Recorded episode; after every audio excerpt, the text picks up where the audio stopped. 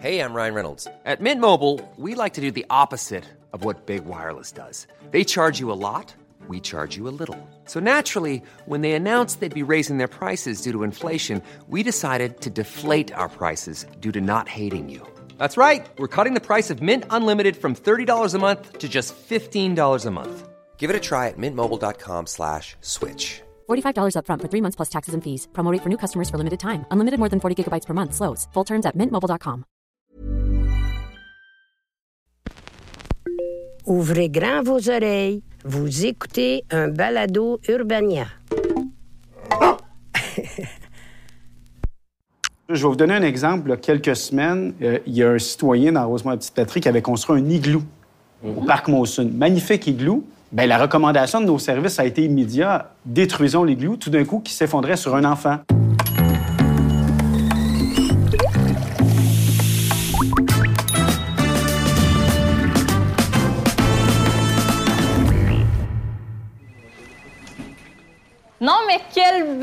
Hein? Des trottoirs faits en glace, des rues en neige, des lacs en slot, des conditions parfaites pour rester chez nous ou avoir peur de se péter une hanche.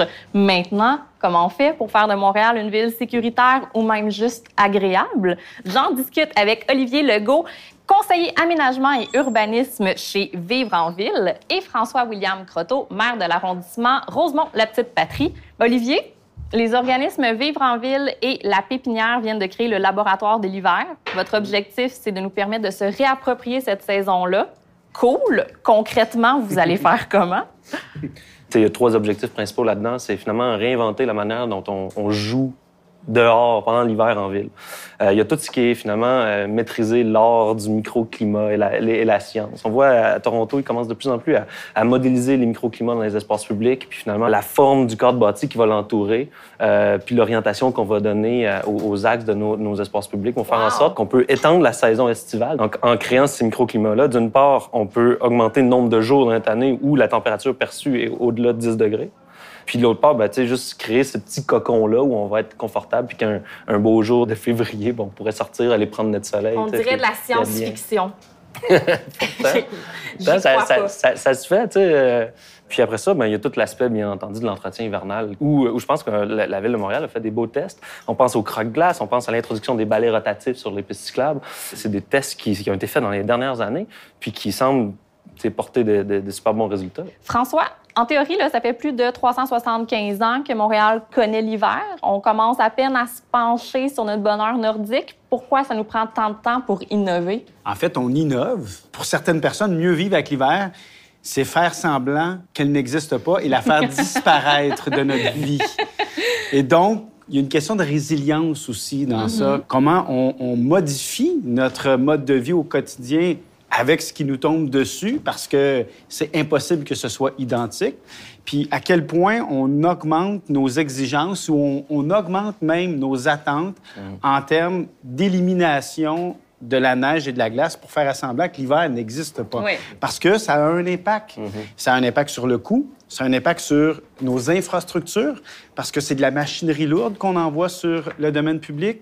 Et chaque hiver, on enlève 3 mm d'asphalte en déneigeant. Puis on arrache les bouts de trottoir, on abîme les arbres, on abîme les bancs de parc. Bref, à la fin de l'hiver, il faut tout payer ce qu'on a abîmé. Donc, il y a l'aspect sécuritaire. Vous avez mentionné pour les déplacements à vélo, les piétons, mm -hmm. c'est super important. Il faut que tout le monde puisse être capable de se déplacer. Mais à quel niveau ce déplacement doit être à la seconde près de même niveau que l'été. Je comprends, puis je comprends aussi qu'après une tempête, la ville peut pas être la même qu'elle l'était avant les, les, précipitations, mais il y a quand même des questions de sécurité qui reviennent année après année. Par exemple, qu'est-ce qu'on fait avec nos trottoirs? Ils sont glacés, puis au bout, il y a une mort de slush. Là, on entend, on pourrait les faire chauffants, on pourrait revoir l'angle. On en parle année après année, mm -hmm. mais théoriquement, il se passe pas grand-chose. Bien, en fait, c'est des questions physiques. Des questions d'aménagement. Vous avez un bateau pavé qui est fait pour les descentes, les poussettes, les personnes à mobilité réduite, etc. Puis vous avez un angle de rue qui amène l'eau vers les puisards. S'il y a un lac, c'est parce que l'accès aux puisards est bloqué soit par des andins de neige, de glace, qui font en sorte que l'eau ne peut pas s'écouler correctement. Le trottoir est pris entre le terrain de la résidence puis le banc de neige sur le bord de la rue. Ce qui fait que si un gel dégèle, l'eau est coincée entre les deux et elle ne peut pas s'écouler. Donc, on ne peut pas déblayer de l'eau. Non. Puis on ne peut pas mettre de sel lorsqu'il y a un gel-dégel. Donc, inévitablement, lorsqu'il y a un refroidissement après un redout, c'est sûr que ça va se transformer Mais en donc, il glace. n'existe aucun moyen d'altérer cette situation-là. Déboucher les puisards. Et c'est pas le seul moyen. Non, mais il y en a d'autres. Mais- Pourquoi on- Vous l'avez dit, c'est une question de géométrie urbaine, finalement. fait. Donc ça, c'est une méthode. On parle de drainage central. C'est une rue où, euh, finalement, les, les drains, à place d'être euh, sur les côtés, Oui. euh, vont être au centre de la rue, ce qui fait que la rue va avoir un angle comme ça, Hmm. à place... Donc ça, il faut refaire toutes les Tout à égouts. fait. Ben, c'est très bien en théorie, mais en pratique, Ouais. ça a un coût. Oui, puis est-ce Et- que Montréal a l'argent nécessaire Non. pour devenir une ville sécuritaire? Juste Rosemont, la petite patrie, il y a 400 km de trottoirs, 200 km de rue. Chaque intersection, si on les modifiait comme ça, honnêtement, dans 20 ans, on n'y arrive pas. C'est impossible.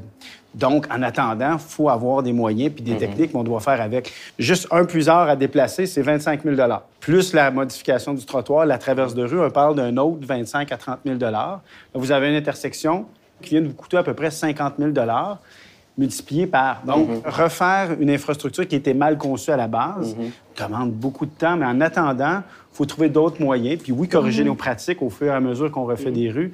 Mais demain matin, on ne peut pas tout changer. Ça, juste- ça s'intègre quand même dans un, dans un, un plan d'adaptation au changement climatique. Où on va avoir de plus en plus de slush, puis à un moment donné, il va falloir oser investir dans des mesures comme ça.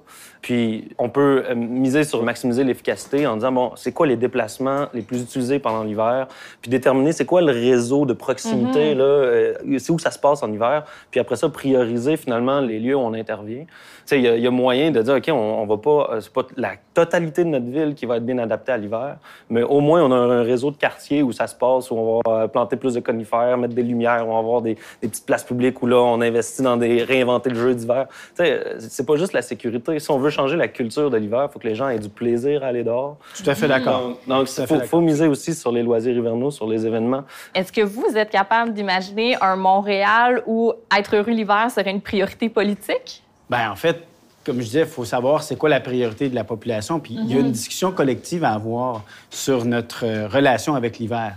Parce que euh, lorsqu'on va euh, à l'extérieur de Montréal, en région, avoir une rue enneigée, puis la neige souffler sur le terrain, c'est la norme. Oui. Tu vois jamais l'asphalte. Tu vis avec l'hiver de façon différente. Quand on arrive à Montréal, c'est comme s'il y avait une relation très conflictuelle avec la neige ici, il faut la faire disparaître. On met du sel, puis ça, ça a un impact environnemental important. Ça amène de l'eau vers le puissant. On crée nous-mêmes certains problèmes.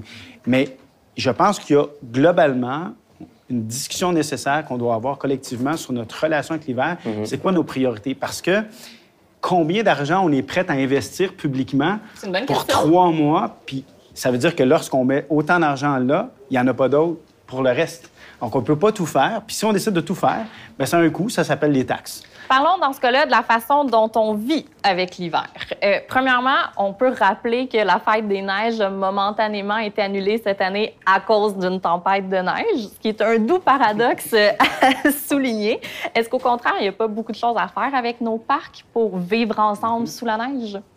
Première chose, je trouve que c'est un exemple euh, frappant. Tu sais, tous les modules qu'on installe, là, des fois, c'est des gros insectes fluo. là. Oui, pour les enfants, là, dans les Ça, parcs. ça, théoriquement, s'il y a un accident qui arrive, la ville ne va pas se faire assurer. Donc, notre manière de jouer dans les parcs, elle n'est pas adaptée à l'hiver. Puis pourtant, on investit des centaines de, de milliers de dollars pour chaque module qu'on installe dans nos parcs. là. Il y a une réflexion à avoir là. Euh, donc, il faut changer la commande. Finalement, la ville, quand elle fait un appel d'offres, il faut que ça soit intégré. Donc, c'est c'est toute une culture, une approche de l'aménagement de nos parcs qui est à évoluer. Des parcs où il n'y a, y a pas de, de patinoire, là, il Ouais. se passe rien. Là. Absolument. Pourtant, c'est là qu'il y a de la belle neige. C'est là qu'on a de la place pour profiter de l'hiver. Mais au-delà de- des modules qui ne sont pas adaptés, il y a aussi toute la gestion du risque. Puis souvent, le problème, il est surtout là. C'est-à-dire que les instances publiques gèrent à risque zéro.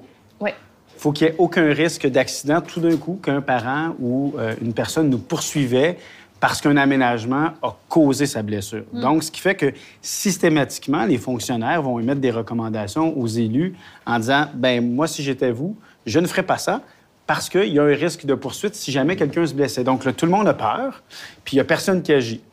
Je pense qu'on doit aussi se dire jusqu'à quel point on est prêt à vivre avec des risques. Est-ce qu'on peut réintroduire le risque dans notre vie pour laisser C'est un peu de marge de manœuvre? question.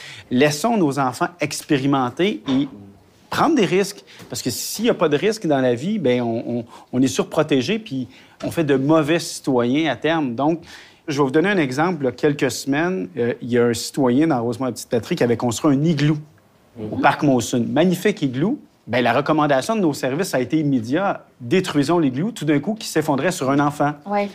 Moi, ma réaction, c'est de dire, ben, ça se peut que les parents soient assez intelligents pour surveiller leur enfant qui joue dedans. Puis s'il fait très froid, ça se peut fort bien que l'igloo ne s'effondre pas. Ouais. Donc, s'il y a un redout, soit assurons-nous qu'il soit sécuritaire. Et puis là, ben, ce qu'on a fait, c'est qu'on a mis des panneaux à côté de l'igloo en disant, ben oui, laissez vos enfants, mais s'il vous plaît, au moins avec une supervision parentale. Mais je pense qu'en permettant cette réappropriation, ben, peut-être que justement, on va se réapproprier nos espaces l'hiver, puis on, on- on va improviser des glissades, on va, on va jouer différemment. Parce que pour l'instant, tout est aseptisé en fonction d'une gestion de risque zéro. Mais parlons de l'isolement. L'hiver, ça amène la solitude chez beaucoup de personnes âgées ou des personnes à mobilité réduite qui peuvent simplement pas se déplacer dans les rues actuellement. Comment on peut contrer cette solitude-là qui est inhérente à la saison? C'est un gros défi parce que le plus gros facteur d'isolement des personnes âgées, des personnes à mobilité réduite, c'est leur capacité à se déplacer. Donc, il peut y avoir un lieu intérieur ou même un lieu extérieur adapté. Le problème, c'est entre le départ et l'arrivée. Il faut penser à une logique de réseau, de Exactement. proximité hivernale. Tout à fait. Hey, un projet pilote dans Rosemont, ça vous tente pas? Toujours. Mais tu sais, en fait, il va falloir réfléchir même sur la manière dont on permet le déplacement. Je vous donne un exemple. Votre trottoir du côté est, où le sel fait plus d'effet parce qu'il est plein soleil, va toujours être plus rapidement sur le béton. La même chose que le trottoir du côté nord. Donc, peut-être que justement notre réseau de mobilité devrait aussi tenir compte des facteurs environnementaux, c'est-à-dire que fabriquer ou, ou conscientiser les personnes à dire, bien, lorsque vous avez à vous déplacer, bien, on va le faire pour maximiser vos déplacements d'un côté plutôt que l'autre. Donc, il y a toute bien, cette, façon de Ça, travailler. ça, ça rentrait dans la catégorie bien reconnaître ces microclimats. Pour terminer, de quelle ville vous pourriez vous inspirer si vous deviez créer là, le Montréal nordique de vos rêves? Eh, mon Dieu, c'est difficile parce que euh, Montréal est la deuxième ville euh, en importance au monde où il y a le plus de précipitations après Moscou. Mais, Sapporo, Et euh, Sapporo, troisième. troisième. Donc, mais on n'a pas les mêmes changements climatiques. Euh, souvent, les gens vont mentionner certaines villes euh, scandinaves, mais on ne peut pas se comparer. Ils n'ont pas le même nombre d'intempéries, puis ils n'ont pas de froid aussi intense que nous. Puis on ne peut pas se comparer à Québec ni Toronto non plus, parce que c'est deux climats complètement différents.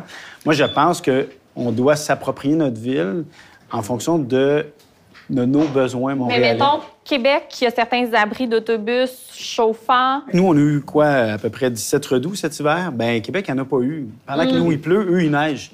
Notre adaptation doit être différente. C'est pas nécessairement le froid le problème, c'est les changements de température brusques qui causent des problèmes de sécurité et dans nos déplacements. Ouais. Puis mettons Edmonton qui a revu son trajet d'autobus, question qu'il y ait plus d'arrêts proches de lieux publics où on peut se réfugier à l'intérieur. Ben, pourquoi pas? Ouais. Ben ça, je suis complètement d'accord avec M. On doit développer notre propre modèle. Mais c'est intéressant de s'inspirer d'Edmonton pour toute la planification stratégique qu'ils ont fait par- en mettant l'hiver au centre de cette planification-là. Fait qu'il y a- il, y a, il y a plein d'inspirations malgré tout qu'on peut aller chercher ici et là, mais ça reste que euh, nous, à Montréal, on a un hiver mouillé. On a un hiver qui est slotcheux, euh, qui qu'il faut pas l'oublier. Il tombe 20 cm de neige en moyenne au mois d'avril. C'est bien choquant, cette statistique-là. puis il y a plein de petits fine-tuning qu'on peut faire à travers tout ça, dans la manière qu'on fait nos trottoirs, qu'on pense nos quartiers euh, pour l'hiver. Qu'on- tu sais, On a plein de designers puis de gens qui sont juste assez, euh, assez foufous pour euh, trouver des manières de, jouer dehors euh, dans slush, à la limite. Est-ce que ça se peut? Ça, pas. ça pique ma curiosité. J'espère que le laboratoire de l'hiver va se pencher là-dessus rapidement. Et euh, j'espère pouvoir sauter dans la euh, dans Rosemont là, d'ici cinq ans. Les enfants le font intuitivement hein, quand ils reviennent C'est du moi CPE. le problème. Euh, Merci. faut garder son cœur d'enfant. Parfait, c'est bon, j'ai compris. Merci beaucoup, François-William Croteau. Merci beaucoup, Olivier Legault. Je nous souhaite un printemps. Vous avez aimé ce balado? Découvrez-en plus sur urbania.ca.